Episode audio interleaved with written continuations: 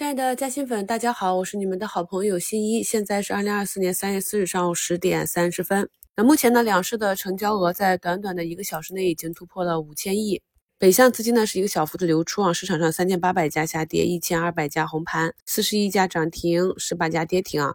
那么在周五科技板块集体大涨之后，在周日啊还是围绕着 AI 这个话题继续发酵。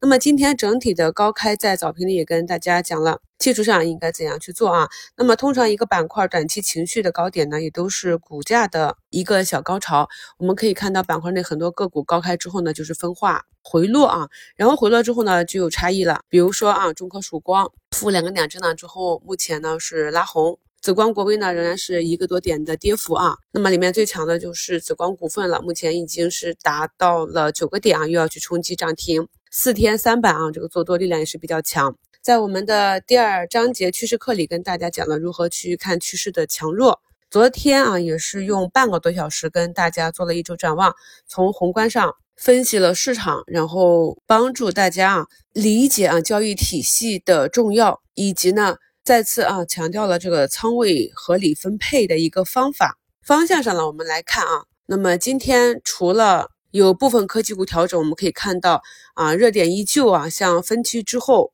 呃，光模块这里，光讯科技呢再次封上涨停，它呢是叠加了液冷服务器，因为要算力嘛，这块呢还是有实实在在的需求啊。新盛呢也是高开三个点，回落到平盘附近，目前呢是拉高五个点啊。存储这里，百维存储、香农、新创都有四五点的涨幅啊，依旧是维持了之前多头的一个趋势。算力这里啊，恒威科技呢，在横盘三天之后呢，今天选择了突破，呃，也是带动着板块内其他个股呢有不同程度的表现。这里呢，市场的放量巨震，也就是主力资金调仓换股的一个结果啊。那么这一点呢，在昨天的课程中也是跟大家讲过，节目简介中的图三啊，扫描二维码就可以学习我们昨天的课程。那么对于今天这样一个。矩阵的行情，我们应该怎样去应对呢？看一下我自己啊节目简介中的图一。那么这个氢能源呢，在周五就已经走弱了，这是一个短期的支线。早盘呢，竞价也跟大家点评到了，像板块内的龙头新动力啊，直接就是一个百分之二十的低开，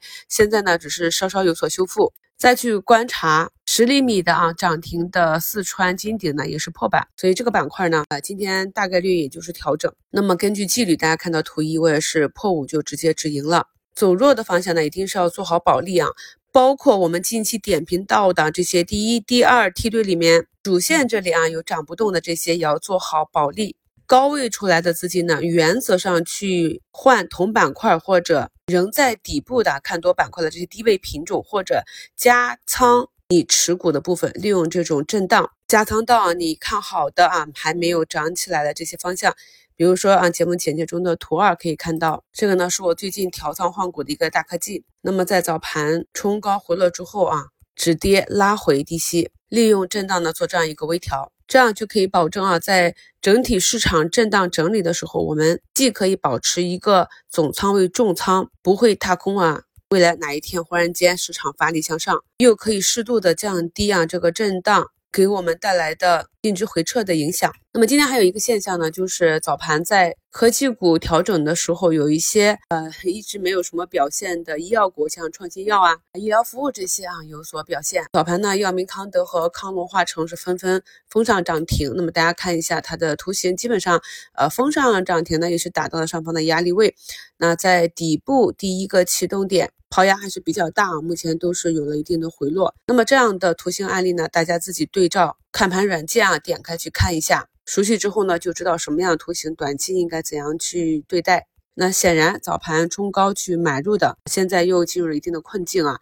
那么通常一个下跌很久的板块。底部突然的发力啊，除非是有特别大的实质性利好，不然的话还是容易受到啊前面持久套牢盘的抛压。后期呢，还是要等到这部分筹码震荡整理之后，更明确的买点出现，持续性出现，再去调仓，才能够增加我们的胜率。现在市场的矩阵呢，就是代表市场在消化获利盘。我在周末的评论区啊回复大家时候也讲了，这里叫做筹码交换。从下面啊拿筹的这一部分投资者呢，累积了一定的利润点之后获利出局，场外踏空的资金利用这样的震荡点进场布局啊，这样经过震荡之后呢，场内的持筹者的成本均有提高啊，这样呢才有利于下一步行情的运行。那么至于呃多头趋势持股减仓防守和出局的方法呢，在上周一的股市加薪圈也都跟大家更新过了。那么大家根据不同个股的指标，按纪律操作即可啊。